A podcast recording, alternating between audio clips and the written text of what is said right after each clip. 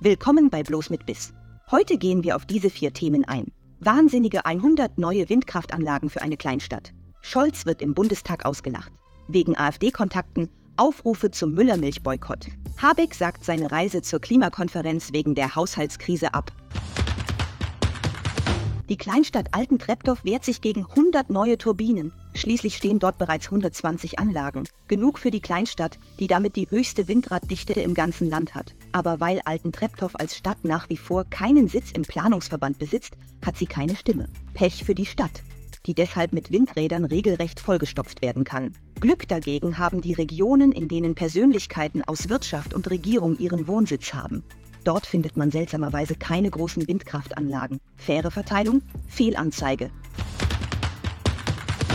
Wir sind mitten im Aufbruch in eine neue Ära. Die Regierungskoalition, die in seltensten Fällen auf einen gemeinsamen Nenner kam und immer erst an Migranten, Ukrainer und Gott weiß wen zuerst dachte und die Bürger stets hinten anstellen ließ, wird nun vom Kanzler in höchsten Tönen gelobt.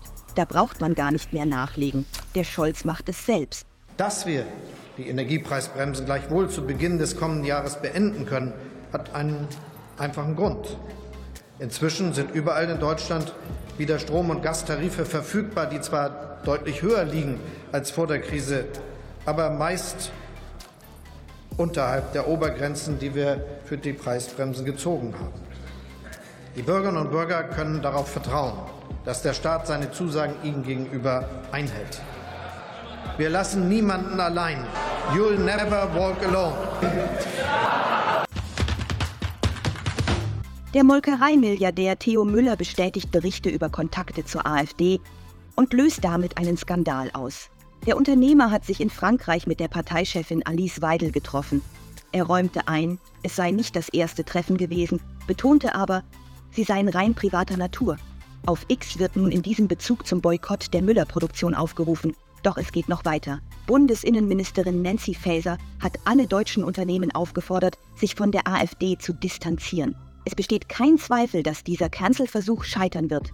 Indes hat die AfD in Umfragen massiven Erfolg und wird die Walze des Cancels einfach damit überrollen. Habeck sagt die Reise zur Weltklimakonferenz ab, wegen der Haushaltskrise.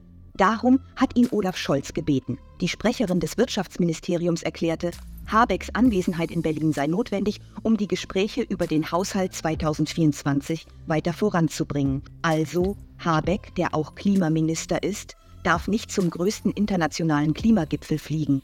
Könnte das bedeuten, dass die Lage mit dem Budget noch schlimmer ist, als wir uns das vorstellen können? Da können wir nur abwarten. Auf jeden Fall ist der Bundeshaushalt viel wichtiger als eine Weltgelaberkonferenz.